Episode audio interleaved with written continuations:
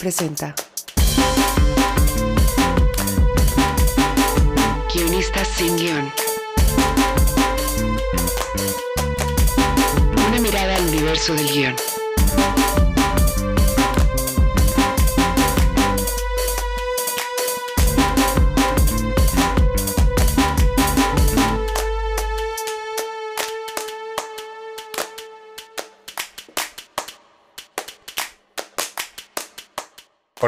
Esto es Guionistas en Guión.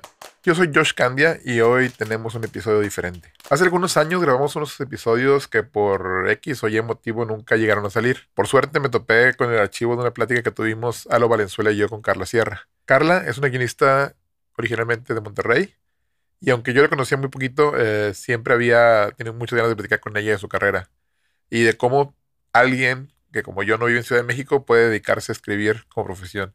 Esta plática la hicimos en abril de 2021, ya hace rato.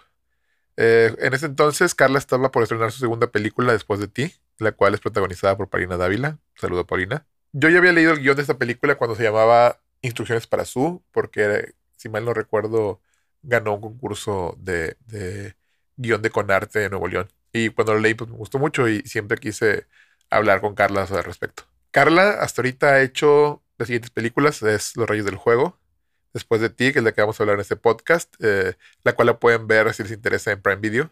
Y últimamente sacó su película Cómo matar a mamá, eh, protagonizada por Jimena Sariñana. Este, Cómo matar a mamá está ahorita en Star Plus, también se les recomiendo que la vean. Y bueno, eh, recientemente tuve el gran gusto de colaborar con Carla en el cuarto de escritores de la serie en la que fui head writer, la banda. Y esta serie saldrá en Big Plus, si todo sale bien, en 2024. Bueno, espero que disfruten este episodio rescatado del baúl de los ayeres. Y por favor, no duden en mandarnos preguntas o sugerencias de qué tema les gustaría que habláramos aquí en el podcast. Nos pueden contactar principalmente por Instagram o Twitter en arroba colabhistorias. Gracias por escuchar y ahora vamos al pasado. Eh, hola, este es otro episodio de Guionistas sin Guión, el podcast del laboratorio Colab Historias para Llevar. Y hoy estamos con, bueno, con Josh Candia. Hola. Y además tenemos a, hola, Josh. Y tenemos además a una invitada especial que es Carla Sierra. Eh, hola, Carla. Hola. Eh, Carla es guionista, es de Monterrey. Eh, ha escrito películas como Los Reyes del Juego y ahorita está Después de ti, que, que, acaba de estrenar en cine, ¿cierto? Está ahorita en cartelera. en cartelera. Felicidades. Muy bien. Y pues Felicidades, sí. Y pues vamos a platicar un poco de, la carrera de Carla. Eh, no sé si nos quieres contar primero, pues, cómo empezaste, cómo, cómo llegaste al mundo del guion, eh, dónde estabas, qué pasó, estudiaste, cómo te preparaste, etcétera. Sí, ¿la versión larga o la corta? no, pues la larga. Tú, eres guionista, este, cuéntanos, cuéntanos. Bueno, yo estudié, primero estudié diseño gráfico y publicidad. Este, pero como en el penúltimo semestre, algo así, me di cuenta que no quería hacer eso por el resto de mi vida. Y me gustaba como la parte de la publicidad donde hacíamos spots, o sea, comerciales de así, ¿no? Entonces, y aparte ya escribía que cuentos, canciones, poemas. Entonces dije, bueno, pues igual y busco algo por allá, ¿no? Y en ese tiempo en Monterrey no había nada excepto voladero, ¿no? Como en el 2003, 2004, algo por ahí. Y agarré un cursito así de producción cinematográfica de, que, de verano. y ahí fue donde escribí mi primer guion de cortometraje y tuve la suerte también de dirigirlo. Y pues me quedé así enamorada de escribir.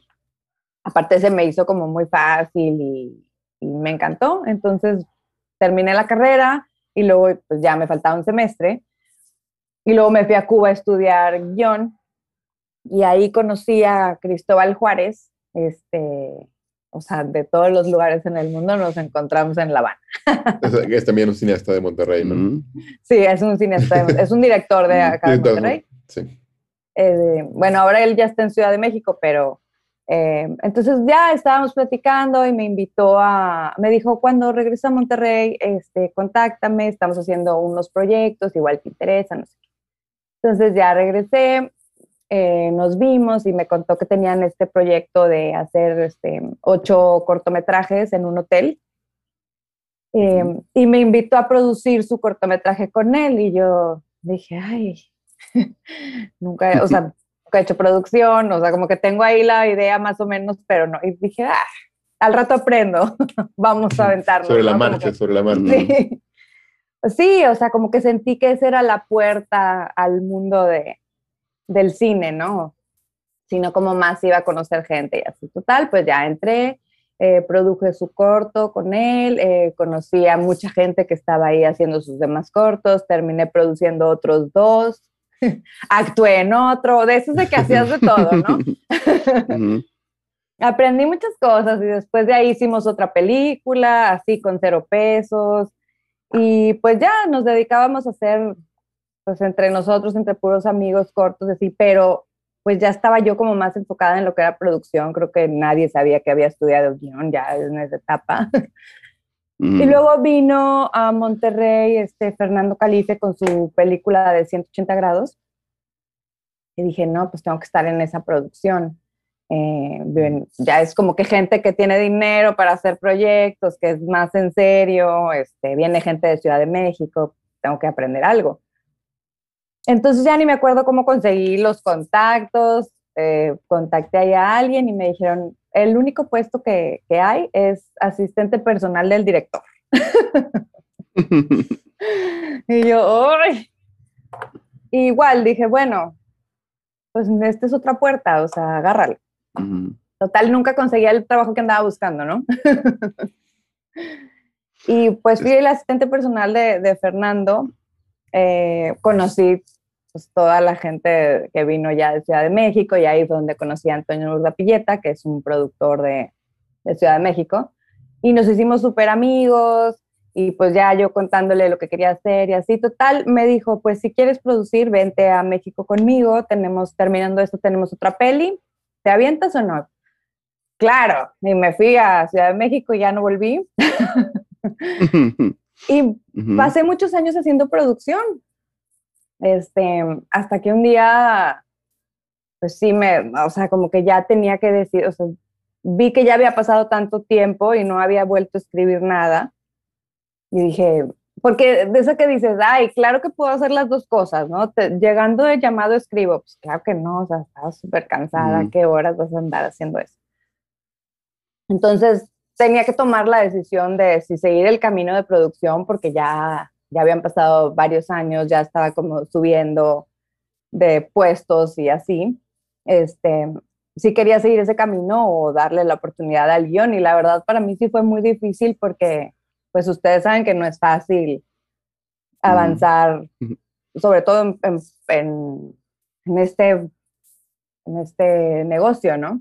Y era como, le doy una oportunidad al guion, me aviento a ver si soy buena y, todos estos años que estuve haciendo producción y eso los dejo como en pausa y a ver qué, qué sale o, qué hago. Y pues como siempre sido bien aventada, dije, pues va, voy a hacer un guion. Eh, Toño me apoyó un chorro, Toño siempre fue de que todo lo, que necesites, tú puedes, no sé qué, como que él siempre cree en los nuevos talentos. Sí, es súper mm. borrista. Entonces, pues ya, escribí mi primer guion, que se sigue guardado en un cajón porque es una cosa súper carísima, súper poética, larguísimo. y con este guion lo que aprendí, o sea, Toño lo leyó y ya ni me acuerdo qué me dijo, pero fue, entre varias cosas, fue esto está carísimo, esto ahorita no podemos hacerlo, pero dice, te recomiendo que te empieces a meter a convocatorias, que empieces así como a, a foguearte en esa cosa, ¿no? Entonces, pues me metí a una convocatoria, obviamente no gané, y sí fue donde me di cuenta de que, wow, esto va a estar súper difícil. porque aparte... Sido todo fácil, ¿no? Sí, y porque aparte, según yo, tenía un guion precioso. claro.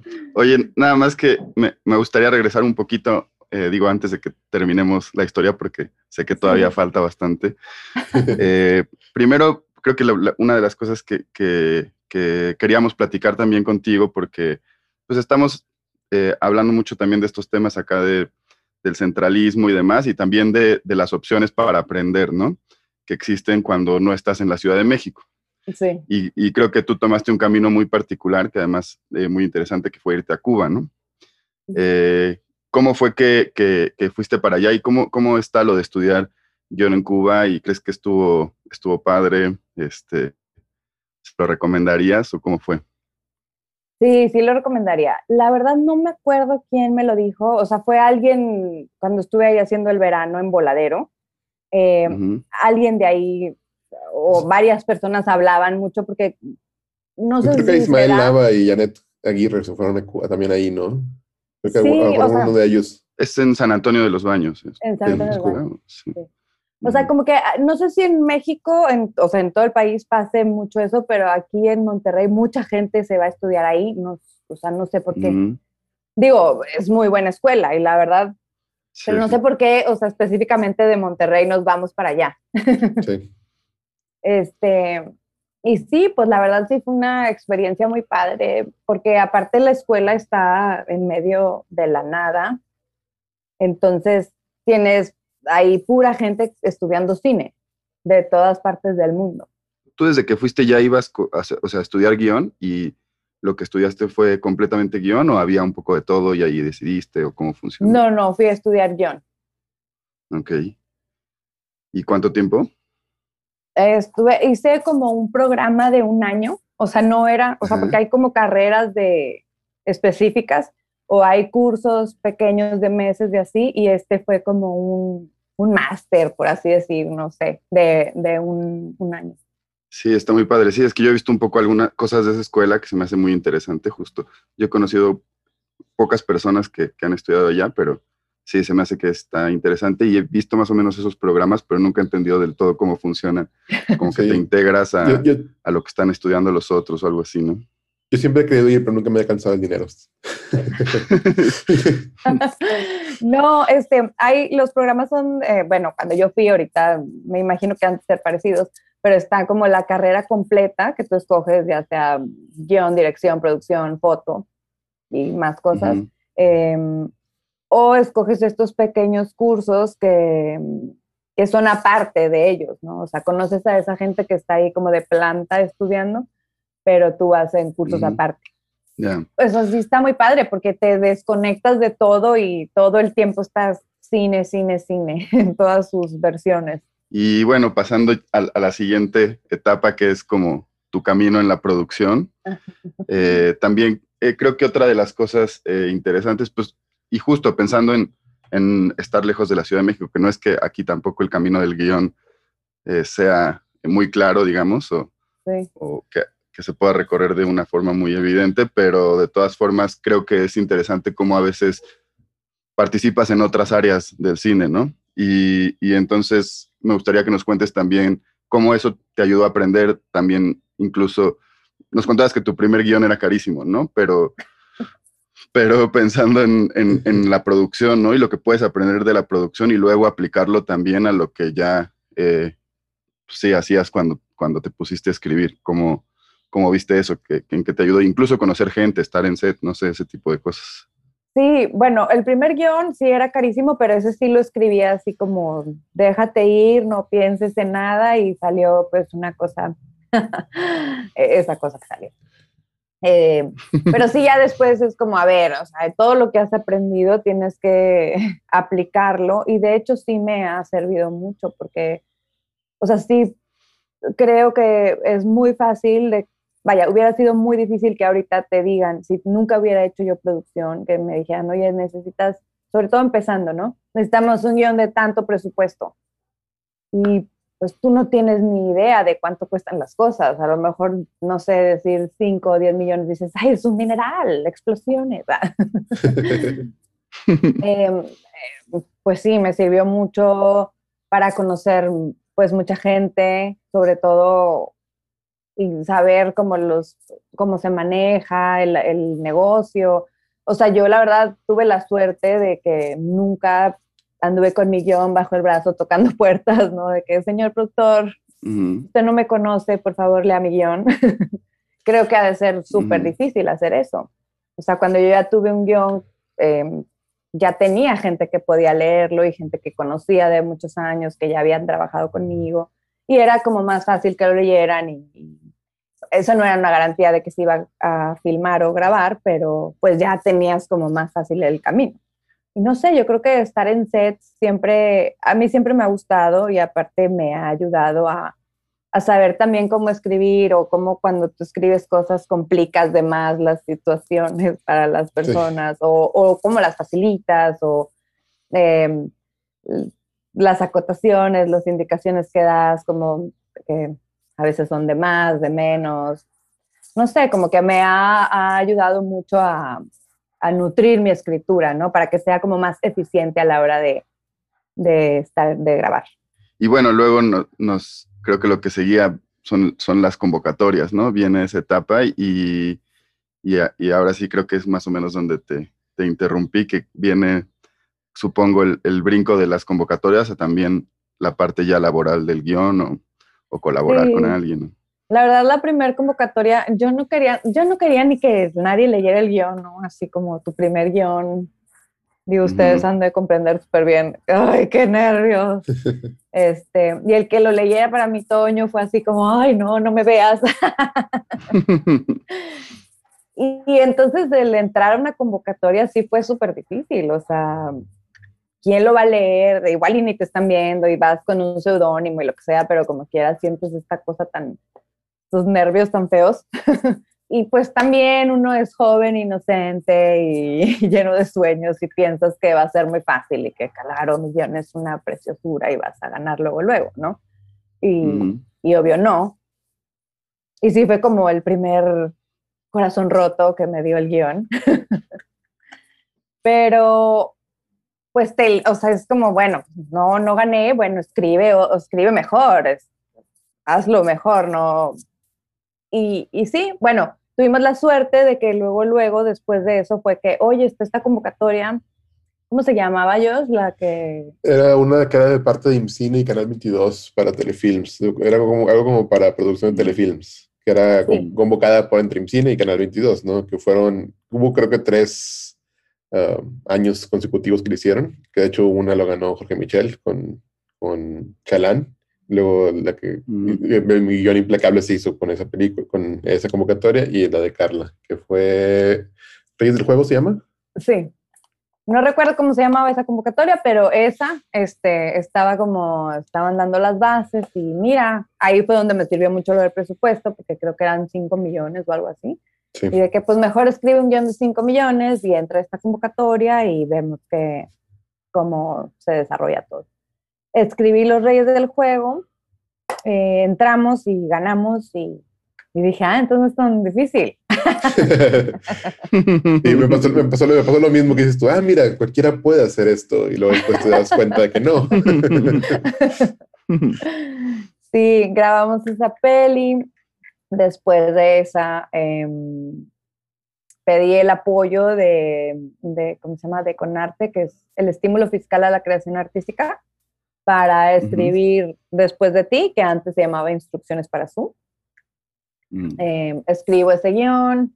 Con ese, ese guion. Perdón, ese, para quien no conoce, es un estímulo que hay aquí en Nuevo León, que es para que las empresas, en vez de pagar ICR, o sea, como una parte de su ICR se puede, como quien dice, donar a un guionista, ¿no? O sea, se puede pasar a ser guionista para que guionistas tenga dinero para escribir durante un año su, su guion, ¿no? Es algo que es, es una de esas cosas que suenan muy bonitas, es muy difícil lograrlos. O sea, conozco muchos guionistas que tenemos, de hecho, me incluyo, tenemos FKs ahí atorados, este, porque es, es una cosa es meterlo para que lo prueben. Creo que es un poquito como está ahorita lo de Ficine, que es que primero lo metes a que lo prueben y luego tienes que buscar la empresa. Entonces ahí ese, ese segundo paso es el que siempre nos topamos la gran mayoría. Afortunadamente Carla lo pudo lograr este, y con eso escribió esta, esta película, Instrucciones para su. Eh, bueno, también ese, ese convocatoria es para artistas, no nada más guionistas. Sí, sí, sí. -huh. Hay varias categorías de, de teatro y pintura. Y pintura, foto y así. Bueno. Eh, es como Fonca un poco. Más o menos. Sí, más Pero acá ah, creo pero que lo, pero acá lo, sí, estímulo fiscal. Claro.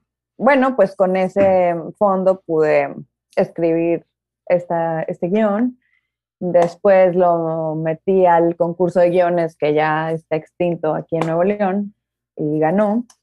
Y después empezamos a juntar como Toño Urdapilleta y Ale García agarraron para producirlo. Pasamos años intentando este, conseguir que los fondos o que el Eficine y ya por fin después de, creo que fueron cinco años, en el 2019 grabamos la peli y después pandemia.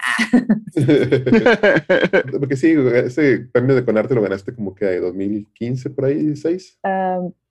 15 o 16, sí. no recuerdo, no, ajá, sí. Pues sí, fueron varios años de... Sí, a, mí este, sí, justo se me hace interesante eso, ¿no? Que creo que es una de las cosas que, que pasan en el mundo del guion que, pues tú dices, soy guionista, ¿no? Pues, ¿qué, ¿qué, películas tienes? Y es difícil porque dices, no, pues es que hay una que escribí hace cinco años y apenas está haciendo o apenas va a salir. y es un, ¿qué tanto seguiste trabajando ese guion durante esos cinco años? O sea, ¿qué tanto siguió cambiando o cuándo lo cerraste? Porque también creo que eso es algo. Uy, lo cerramos hasta, pues hasta como unas semanas antes de empezar a grabar. Este, porque primero, pues lo trabajé yo varios drafts y luego ya lo trabajé con los productores, muchos más drafts. Y después trabajamos, creo que fue con una directora y luego ya decidimos no seguir trabajando con directores hasta tener como ya afianzado el dinero y afianzado que ya se fuera a hacer, porque si no iba a ser como reescribir y reescribir con diferentes personas, digo, por cuestiones de tiempos y, así, ¿no? Em, entonces después, ya que teníamos más seguro el financiamiento y ya que se iba a hacer la peli y así, eh, Videocine agarró la distribución y empezamos a trabajar también draft con ellos.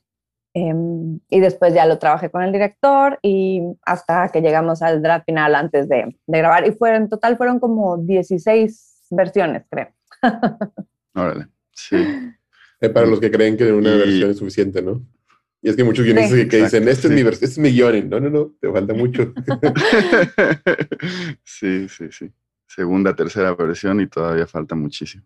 Exacto. Oye, y otra cosa que se me hace que, que, te considero afortunada ahorita por lo que nos cuentas es que pues las dos películas eh, que, de las que nos has hablado son guiones completamente tuyos, ¿no? Las ideas, las ideas son tuyas, tú los has trabajado, o sea, el crédito es tuyo, no es, no, no ha sido, o sea, han nacido de ti y ya después les has encontrado el camino. Sí. Eh, y, y, alguna vez también has pensado en colaborar con gente o, o, ahorita, por ejemplo, ya estás trabajando en alguna otra idea tuya. Sí, ahorita estoy trabajando ya en el siguiente, que también ya tenemos el, el Eficine, pero pues no hemos podido grabar porque COVID. Em, pero ahorita estamos trabajando ese, o sea, justo esta semana tuvimos ya otra reunión con Videocine para hacer las reescrituras. y, también esa es una idea, ese Sí, creo que sí he sido muy afortunada porque esa, esa historia para ese guion está súper chistoso. Em, le hablo con Ale García, que es la que ella también es de aquí de Nuevo León. Este, y le cuento, oye, tengo esta nueva idea, este, que te, porque siempre que, que, voy a empezar a escribir, eh, hablo con, con Ale y Toño como para que pues, te bajan un poco a la tierra el productor, ¿no? Y te da caminito. Este, y ya le cuento la historia, se trata de esto, no sé qué, ay, está súper padre, y ahí queda, ¿no? Este, yo, bueno, voy a empezar a trabajar. Sí, perfecto. Como un mes después, obviamente yo seguía haciendo la historia en mi cabeza. Me habla y me dice, oye, ya tenemos el financiamiento. de que escríbete el guion. Este, tienes de que un mes. ¿Tenías algo escrito entonces? O sea, ya habías hecho como una, una carpetita, un logline, algo? No, nada más le había contado la idea. Se lo habías pichado así nada más. Sí. Órale, pues qué padre. Este, y eso sí me estresó un chorro, así como, ay, pero ni siquiera lo has leído, o sea, y luego tú cómo lo contaste, no, pues yo conté lo que me dijiste, y, y luego, o sea, creo que eso me daba más estrés porque sí, escribía y era algo que no, que no quedaba como ellos pensaban o así, pero no, tuvimos suerte y, ya vamos a grabar pronto. Qué bueno. ¿Y, es comedia también? porque... Eh, sí, es un dramedy, también. ¿La Instrucciones para Su siempre fue dramedy o empezó siendo comedia? Porque me acuerdo que era como humor negro más que nada, ¿no? Era como la, la versión que yo me acuerdo haber leído hace muchos años. Sí, bueno, Siempre, siempre, fue un dramedy. Eh, pues sí cambió mucho en la cuestión de que era un guion, como dices, pues como lleno más de humor negro, ¿no? Eh, y después tuvimos que irlo suavizando, sobre todo cuando empezamos a trabajar con, con videocine, que también son de las cosas que tienes que aprender a, este, todos estos años trabajando este guion, pues aprendí todos esos procesos de que tienes que dejar ir y tienes que saber qué batallas pelear y cuáles aceptar. Y esta era una de las cosas que tuvimos que suavizar este, la comedia porque estaba pues, más, mucho más negra y tuvimos que irla suavizando. ¿Y qué tanto has batallado para, para lograr ese balance? O sea, ¿cómo, cómo le haces para, para saber tomar esas notas, esos cambios y decir, ay, me están destrozando mi obra, ¿no? O sea, ¿cómo, ¿dónde encuentras ese sí, balance? Pues, creo que me salen, o sea, ese, ese género creo que tiene ver, que ver mucho con mi personalidad, o sea, siempre escribo así. Em, también igual cuando estábamos escribiendo terror y así, ponía siempre como el humor. No, nunca puedo dejar de, de no poner de que el chiste, y pero siempre se me va el humor negro, ¿no?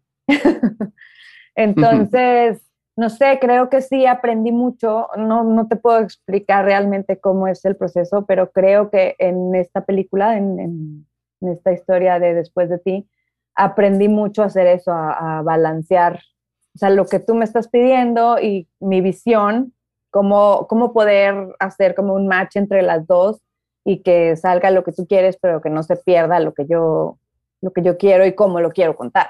Oye, ¿y qué tanto eso también cambia ya después? O sea, porque me imagino que ahorita lo que nos estás diciendo es hasta el punto en el que tú sigues metiendo cambios, ya cediendo un poco eh, pues, con las otras partes, ¿no? Cualquiera que sea. Pero también después llega eh, quién va a dirigir o quién va a producir o, demás. Y, y ya en, el momento de realizar me imagino que hay cosas que se van o se, o se suman. ¿Y qué tanto tú te involucras en esa parte o ya sueltas por completo a la hora de la filmación?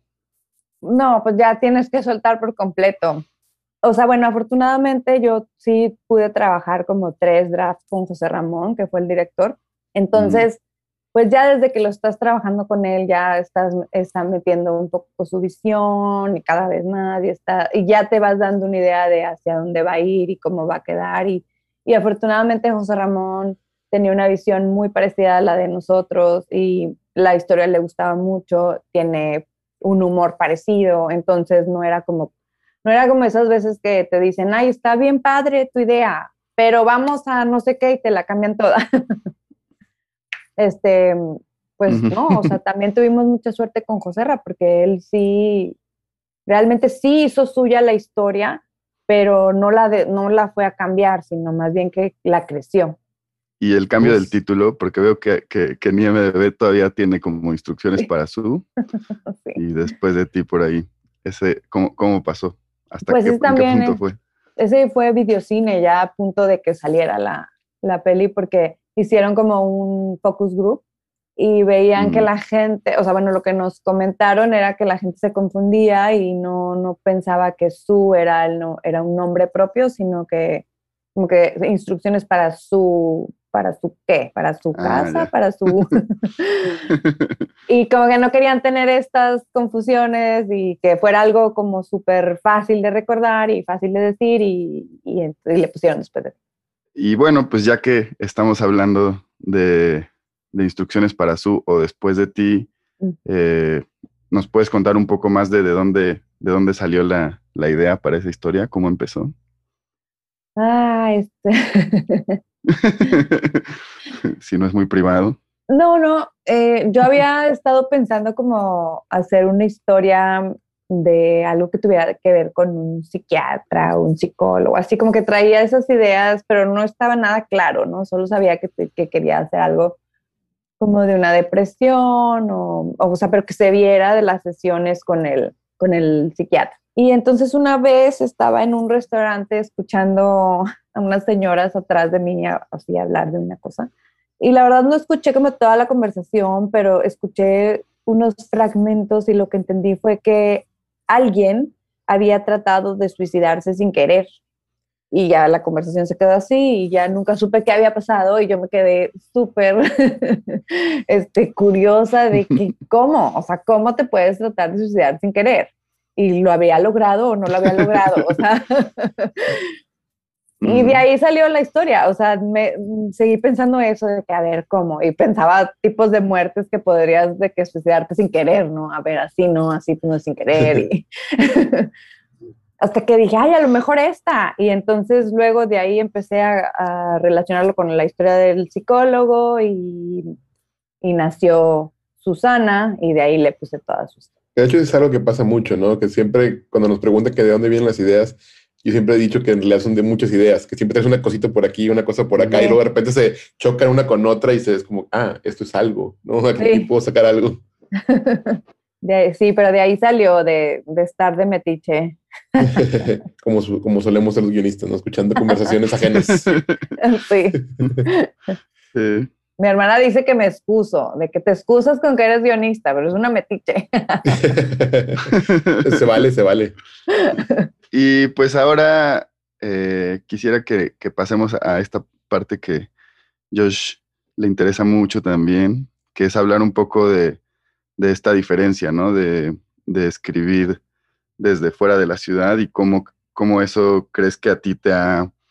Eh, pues yo creo que, que incluso puede que tenga estos, estos lados eh, complicados de los que siempre hablamos, ¿no? Y que ya nos contarás, pero también supongo que tendrá sus lados positivos de, cómo te encuentras las historias o, de cómo puedes llegar a este camino como el que ya nos contaste, ¿no? Eh, o cómo ha sido para ti, o sea, si piensas en esto de, bueno, si, si hubiera ido a la Ciudad de México antes o, porque, o, o en qué momento decides venir también y demás. Pues sí siento que que hubiera sido difícil, o sea, más bien no puedo imaginarme cómo hubiera empezado mi carrera como guionista si no hubiera hecho producción y si no hubiera ido a Ciudad de México. Este, porque no sé, o sea, esa pregunta también la hacen mucho gente que está empezando a escribir o gente que está estudiando. Y a mí siempre se me, se me eh, dificulta mucho decirles, o sea, el, ¿cómo, ¿cómo empiezo? Pues es que no sé, o sea, yo te puedo decir mi, mi experiencia, pero creo que sí en Monterrey ha de ser muy difícil de que a quién le enseñas tu guion. O sea, no es como que haya muchos este, productores haciendo ficción. Eh, no sé, creo que es un camino, pues sí, muy difícil. Pero sigues viviendo en Ciudad de México, te estás, vas bien, es como, ¿cómo es tu pues vida ahorita? No, este, después de que escribí Los Reyes y cuando terminamos de grabarla, porque luego también me quedé ahí, yo siempre estoy en set, ya sé que no tenemos nada que estar haciendo ahí, pero a mí me gusta ir y seguir aprendiendo y estar ahí. Em, después de ahí me fui a vivir a, dije, ay, pues si voy a escribir, puedo escribir desde donde sea. Y me fui a, creo que de ahí me fui a Veracruz y luego Oaxaca y luego regresé a Monterrey y he estado así como que voy y vengo y así. Ahorita sí estoy viviendo en Monterrey. Este, pero también, o sea, si, si me dicen de que, oye, necesito que vengas y que estés aquí tantos días o así, yo pues me voy. Y ahora con la tecnología y así creo que ya es más fácil poder estar haciendo un proyecto desde donde esté cada quien. Lo difícil es llegar a alguien que quiera hacer tu proyecto, ¿no?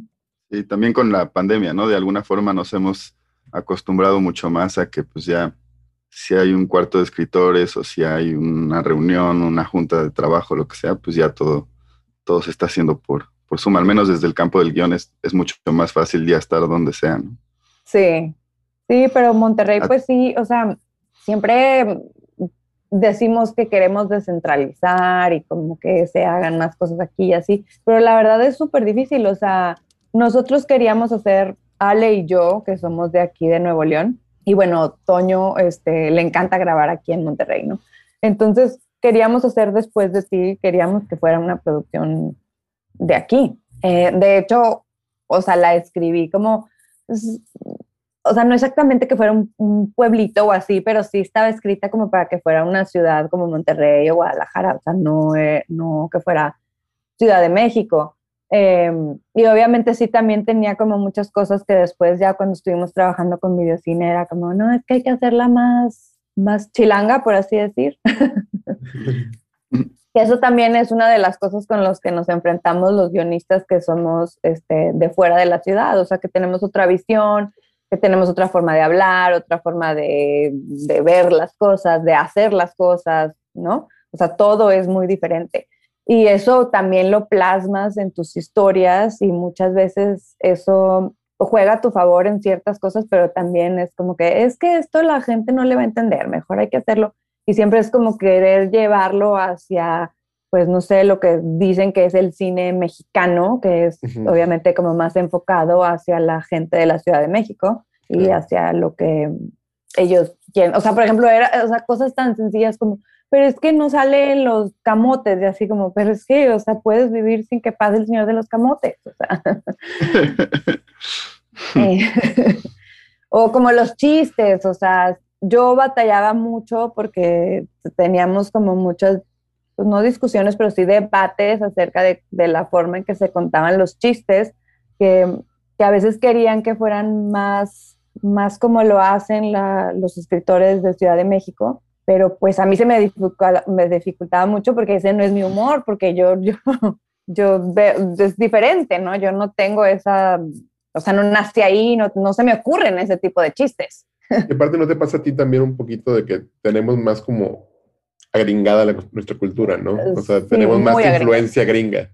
Entonces, de repente, nuestro instinto va más por ese lado que...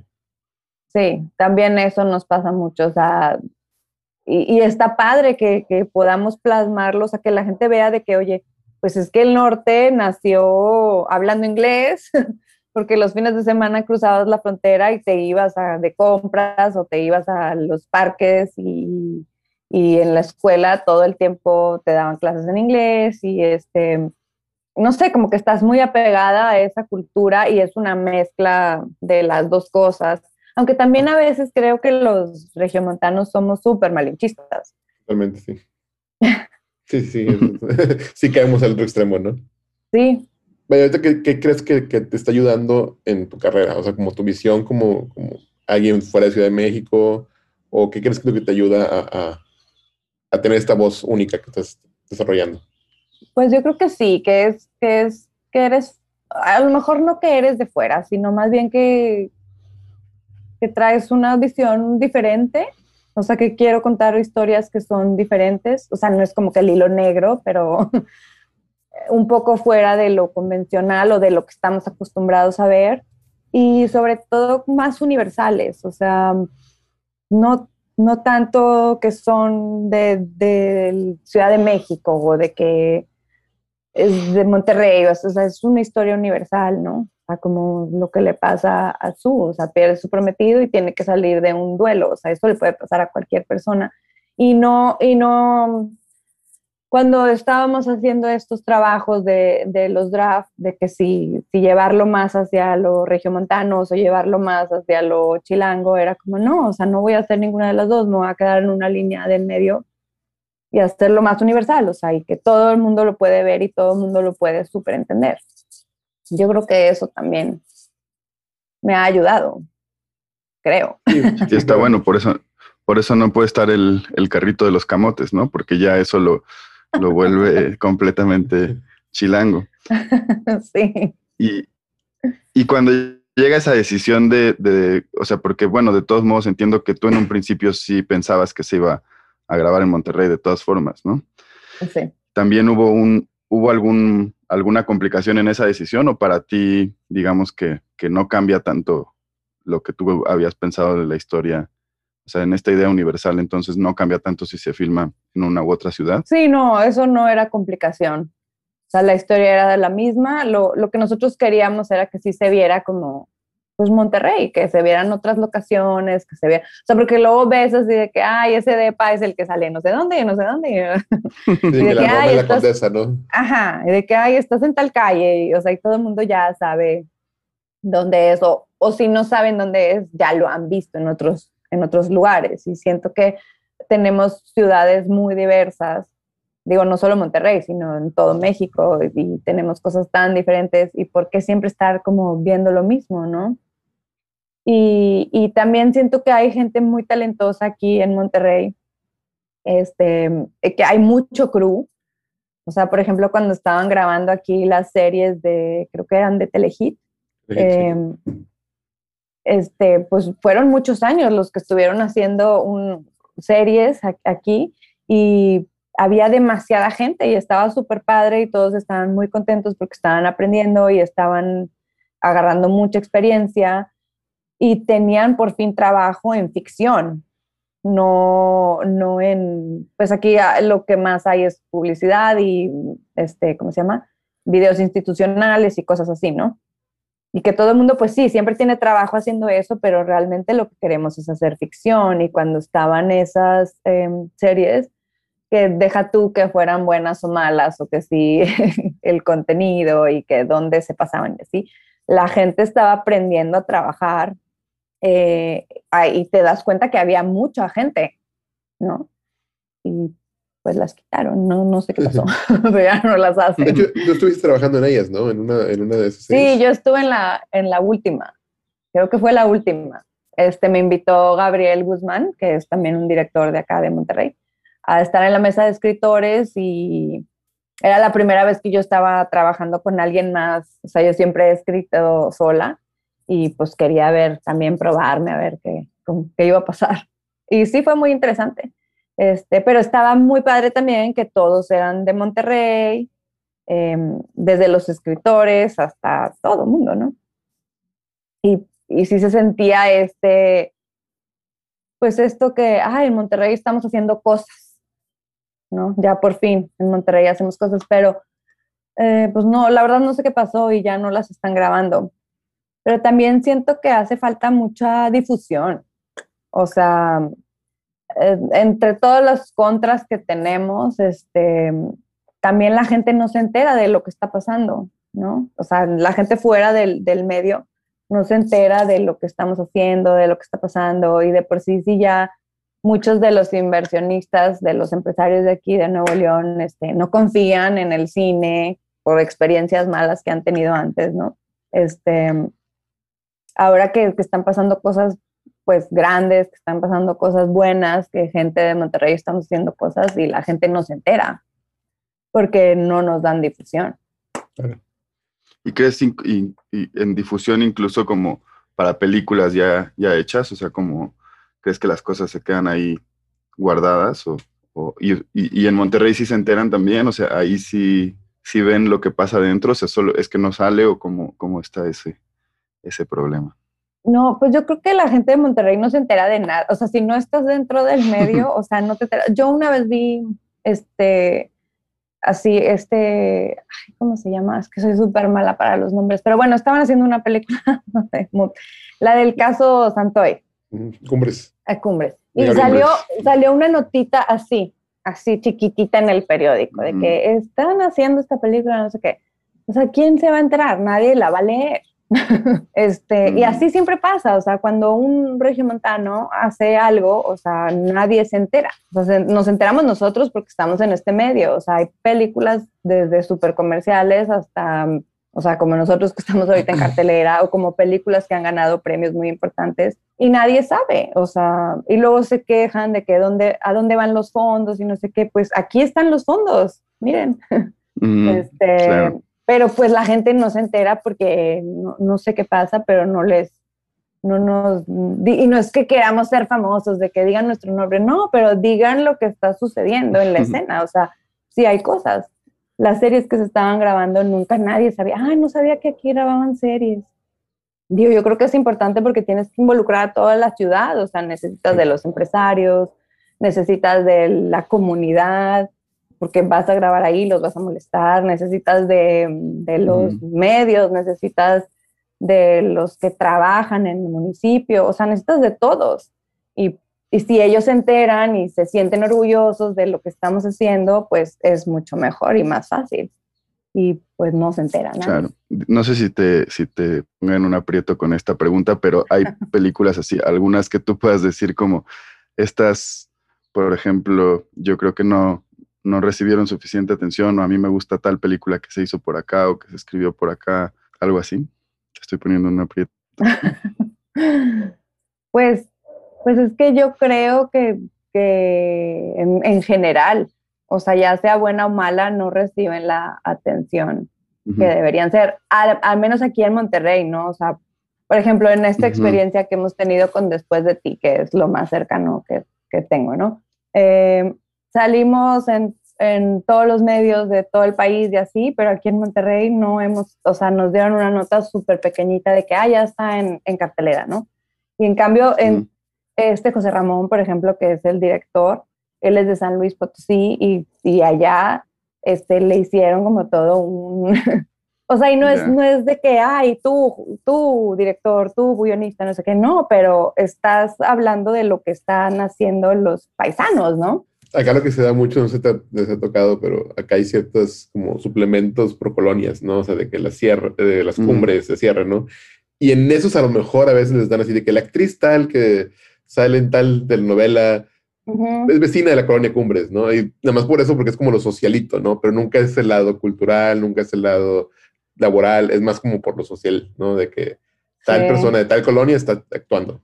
como que llega a ese grado, ¿no?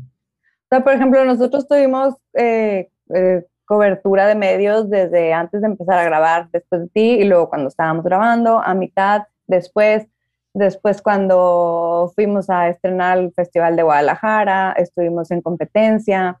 O sea, y todo eso nunca se mencionó aquí en Nuevo León. Eh, creo que es importante que se mencione que, que, esta película, o sea, se hizo por dos regiomontanas, o sea, la productora es de aquí también. Y son puestos importantes y son puestos, este, pues son cabezas, ¿no? Y, y los fondos que se usaron, por ejemplo, eso que decían del, del del eh, concurso de guion, que ya desapareció, muchas de las cosas decían es que luego ganan y los guiones nunca pasa nada con esos guiones, ahí se quedan. Pues bueno, o sea, creo que un concurso de guion es para el guion, ¿verdad? No necesariamente quiere decir que se van a grabar, pero aquí está un guion que se, que se grabó con ese. Sí. Y que aparte de eso, yo, nosotros seguimos discutiendo de, eso, de ese tema del concurso de guion, poniendo como ejemplo que es un impulso a los guionistas. O sea, Carla lo ganó y sigue trabajando. Hay, hay varios que han ganado ese concurso que siguen siendo guionistas o que siguen buscando ser. Eh, Tú lo ganaste. Incluido, sí, incluyéndome ahí también. Que a lo mejor sin ese concurso, o sea, yo ese concurso fue uno de los primeros, fue el primer concurso que gané de cortometraje y creo que fue el que me dijo, ah, mira, puedo trabajar. O sea, no soy mal honesto, ¿no? O sea, fue como un, un pequeño impulsito que me, que, que me dio ánimos a seguir trabajando. Eh, de, que a lo mejor hubiera seguido trabajando o si hubiera sido buscando ser guionista, pero fue un primer, sí se puede, ¿no? Dale adelante. Entonces creo que es importante esa, y es lo que mencionaba Carla, es muy interesante esa falta de visibilidad, ¿no? De que de repente, y no es porque queramos, o sea, vaya, no es como que, ah, sí, el aplauso a Carla, porque no, pero nunca sabes quién va a leer esa nota y diga, ah, mira, se puede hacer cine en Monterrey, se puede ser guionista de Monterrey, o sea, porque a mí me pasó, a mí de repente viendo gente que hace lo que tú quieres hacer y que sale de, donde tú eres, dices, pues, si ellos pudieron, yo también puedo. ¿no? te, da ese, ese pequeño impulso extra. Entonces creo que sí es muy importante eso de, de, de, casi casi gritarlo a los cielos, ¿no? De que se puede. O sea, es difícil, sí es difícil, no puede. Entonces, retomando un poquito esto, tú, Carla, ¿qué, qué consejo le darías a alguien que esté ahorita queriendo ser? O sea, vaya, ¿qué, qué dices tú? A mí me funcionó esto o me hubiera gustado que me dijeran esto cuando estaba empezando? bueno, que es súper difícil. este, creo que para ser guionista tienes, o sea, sí se puede, pero tienes que aventarte, o sea, luego a veces como que somos muy aprensivos, ¿no? De que, ay, no quiero, o te da pena, o te da miedo, pues te tienes que aventar y tienes que ser muy inteligente emocionalmente. Esa es una de las cosas que creo que es súper importante para lograrlo en este medio, eh, porque pues estás trabajando todo el tiempo con sentimientos y las emociones siempre están de que a flor de piel y el típico enojo de que me van a cambiar esto o por qué me dice esto, o sea, tienes que saber recibir notas, entonces tienes que tener una inteligencia emocional muy desarrollada o irla desarrollando con el tiempo. pero no es imposible y la verdad es un trabajo súper bonito y lleno de satisfacciones. Pues sí, yo les aconsejo que, yo, yo siempre digo que te avientes, o sea, porque yo estoy aquí porque siempre dije que sí, ¿no? O sea, nunca fue como, ay, no, pero no sé hacer eso, ay, no, pero nunca. Entonces, aviéntate. Esa es la única. Otra cosa que a mí me parece interesante de tu experiencia, creo que es que una es que a veces los caminos como que están en donde parece que no, ¿no? Que es como entrarle, por ejemplo, a esto de la producción. Que a lo mejor tú dices, no, pero yo quiero escribir, no, no me quiero meter en eso, y sí te sirve. Pero por otro lado, también creo que es interesante que llegaste a un punto en el que justo tuviste que hacer lo contrario, decir, no, a ver, yo quiero escribir, y, y entonces ya ese momento de salir, como, no sé si esa decisión fue difícil o, o cómo lo manejaste, ¿no? O sea, ¿cómo sabes cuándo decir que sí y cuándo ya es momento de, de, a lo mejor poner una barrera, ¿no? Sí, o sea, sí fue bien difícil porque ya estaba como muy establecida dentro de la producción y ya estaba como logrando muchas cosas que decía, oye, si ya sigo por este camino, puedo llegar a ser la señora productora. Este, y, y sí fue difícil como voy a poner pausa esto, y si no me va bien, porque pues había escrito un, un, cortometraje nada más y un ahí medio largo y así, pero no. Entonces era como aventarte otra vez, empezar de cero. Pero no sé, como que yo siempre he seguido mis instintos así muy, muy fuerte, ¿no? De que creo que esto es lo que tengo que hacer y si no funciona, pues ni modo, siempre tengo a dónde volver, ¿no? Entonces, bueno, eso fue lo que dije, o sea, si no funciona, sé que puedo regresar a producción y que a lo mejor sí va a ser un poco difícil otra vez porque la gente, si no estás ahí presente, pues se, te, se va olvidando de ti, pero puedes, puedes siempre regresar y volver a hacer lo que ya hiciste, ¿no? Entonces... ¿Y eso fue algo planeado? O sea, fue lo que dijiste tú, bueno, tengo, voy a juntar dinero para tener este tiempo libre para escribir, voy a hacer esto, todavía te diste de que tengo un año para, porque es, es una decisión fuerte, ¿no? Es decir, he estado trabajando constantemente, tengo este ingreso y todo esto, ¿cómo dar el paso a, pues, voy a arriesgar, ¿no? O sea, porque pues sí es difícil y no es instantáneo el, el, el, voy a recibir algo por escribir, ¿no? Sí, no, sí lo planeé, de hecho lo hablé con Toño y lo planeamos y fue como, bueno, estas son tus últimas producciones y después de ahí ya, de hecho él me dijo, estas son tus últimas producciones y estás súper segura que quieres hacer eso y yo sí, bueno, entonces ya no te voy a dar trabajo hasta que, eh, por así decir, ¿no? Hasta que traigas tu guion, haz de cuenta. O sea, y era como un incentivo mucho más fuerte de que tienes que hacerlo. O sea, y te quitó la pues red de seguridad, ¿no? Te quitó una haz de cuenta. Y, y, pues sí, fui y lo hice.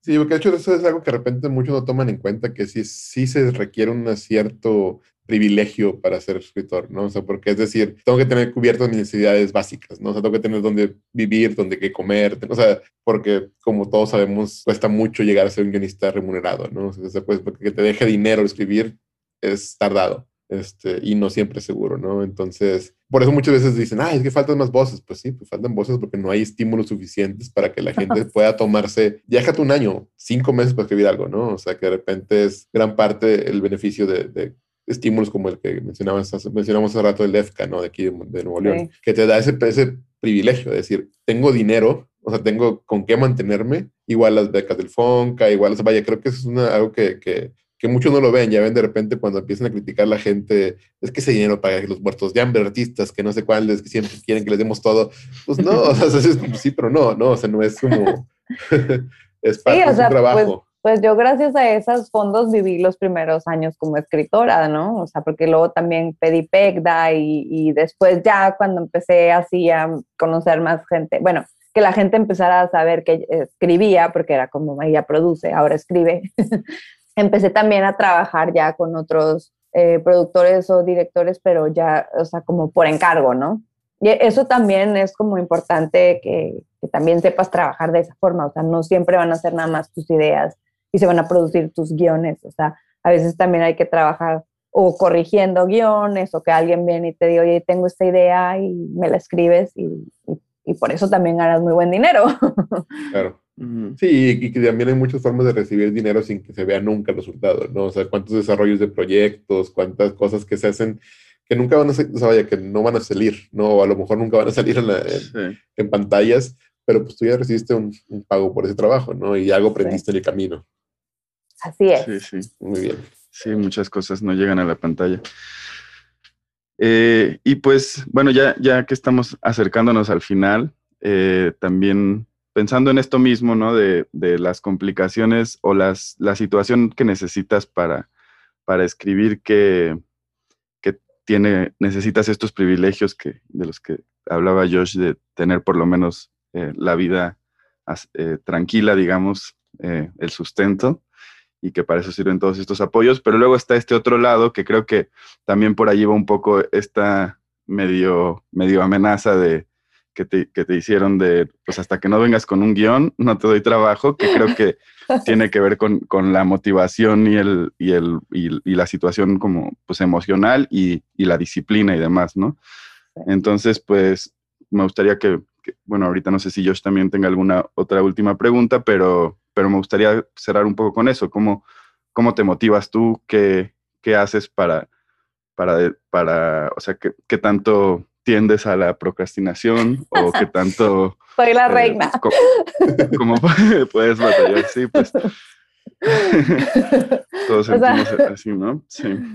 Cuando es un primer draft, o sea, no, de que es súper rápido, me encantan los primer drafts pero ya para cada draft batallo más, o sea, y más y más. Y soy así como necesito tener deadlines así súper bien marcados, porque si no, me puede dar la vida entera. este, ¿Te los pones tú misma, los deadlines? No, me los ponen mis productores, porque los no... Ya.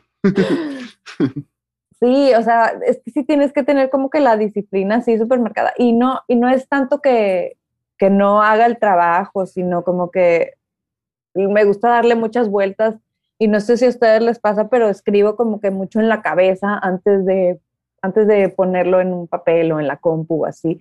Entonces puedo pasar semanas, o sea, nada más acomodando de un lado a otro escenas, diálogos, personajes así en, en mi cabeza y me puede pasar así un mes. Entonces ya si tengo como un deadline muy fijo, es, ok, bueno, ya hiciste en tu cabeza, ahora ya siéntate porque ya lo tienes que entregar. Sí, a mí no me creen, a mí de repente estoy, viendo, estoy viendo tele o jugando videojuegos y estoy escribiendo, estoy escribiendo en mi cabeza. Sí, en mi cabeza escribo. ¿Y sigues alguna metodología? O sea, ¿tienes algún proceso así muy, muy particular que hayas ido desarrollando? O, no sé, escaletas o algo para desarrollar personajes? ¿O te vas directo al guion? ¿O cómo, cómo escribes? Pues desarrollo primero personajes así muy, muy detallado y después voy haciendo notas por sin ningún lado de todo. y luego como que lo, lo escribo mucho así en la cabeza y después ya me voy directo al guion. ¿Y qué tan detallados son los personajes? O sea, ¿eres de las que hacen bios, entrevistas o todo ese tipo de cosas o cómo los conoces? Pues agarro mucho como gente que conozco y voy así haciendo una mezcla, ¿no? Y lo voy así describiendo, le pongo toda su historia, como si fuera un personaje de D&D. de Calabozo de Dragones. ¿no? Para... Sí. Ah, es que tú juegas, ¿no? ¿Tú juegas roleplay? Cállate, Josh. Ay, perdón, perdón, estoy sacando trapitos. sacando indiscreciones. Sí, sí, juego. es, muy, es, un buen ejercicio para los escritores, ¿eh? Sí. Es un buen ejercicio creativo. Pues bueno. Nunca eh, pero un día me invitan. Va. pues bueno, ¿tú tienes algo, algo con que quieras cerrar? Y digamos cerrando este podcast.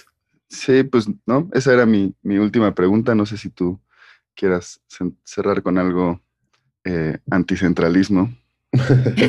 Fíjate que no es tanto anticentralismo, más bien es, creo que, creo que ahí lo importante es como lo que mencionamos hace rato, es sí abrir espacios, sí abrir a otras voces, pero también algo que, que, nos ha pasado y que te mencionamos un poco es el tratar de uniformar las cosas nunca ayuda, ¿no? O sea, el, querer forzar a que sea en Ciudad de México, querer forzar a que sean... A mí me ha pasado de repente que dice, ah, es que ese personaje habla muy raro.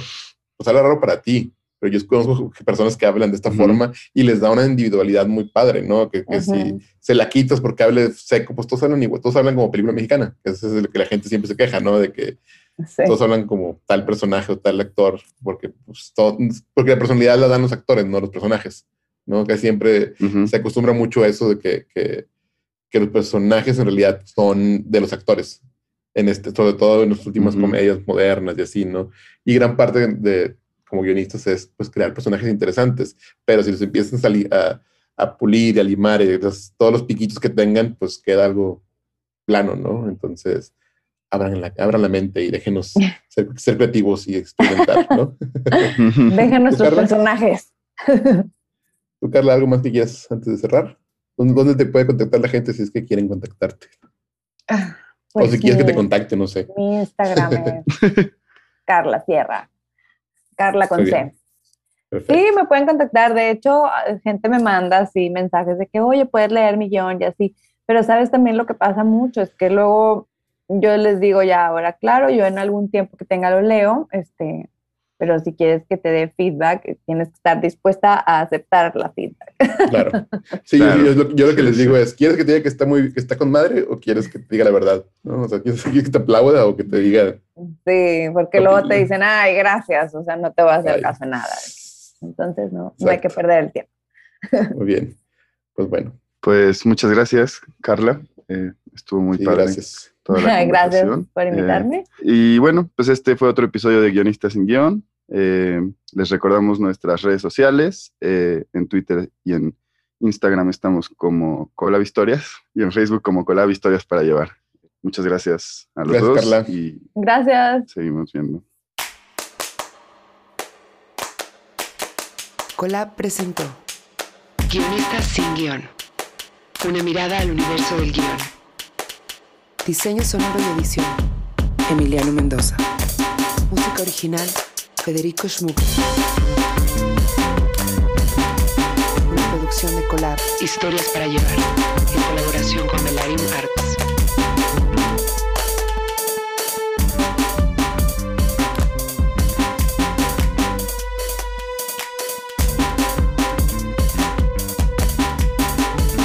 Presentado por Karim Valecillos, Josh Candia, Alo Valenzuela, Antón Goenechea y Jorge Michel Grau.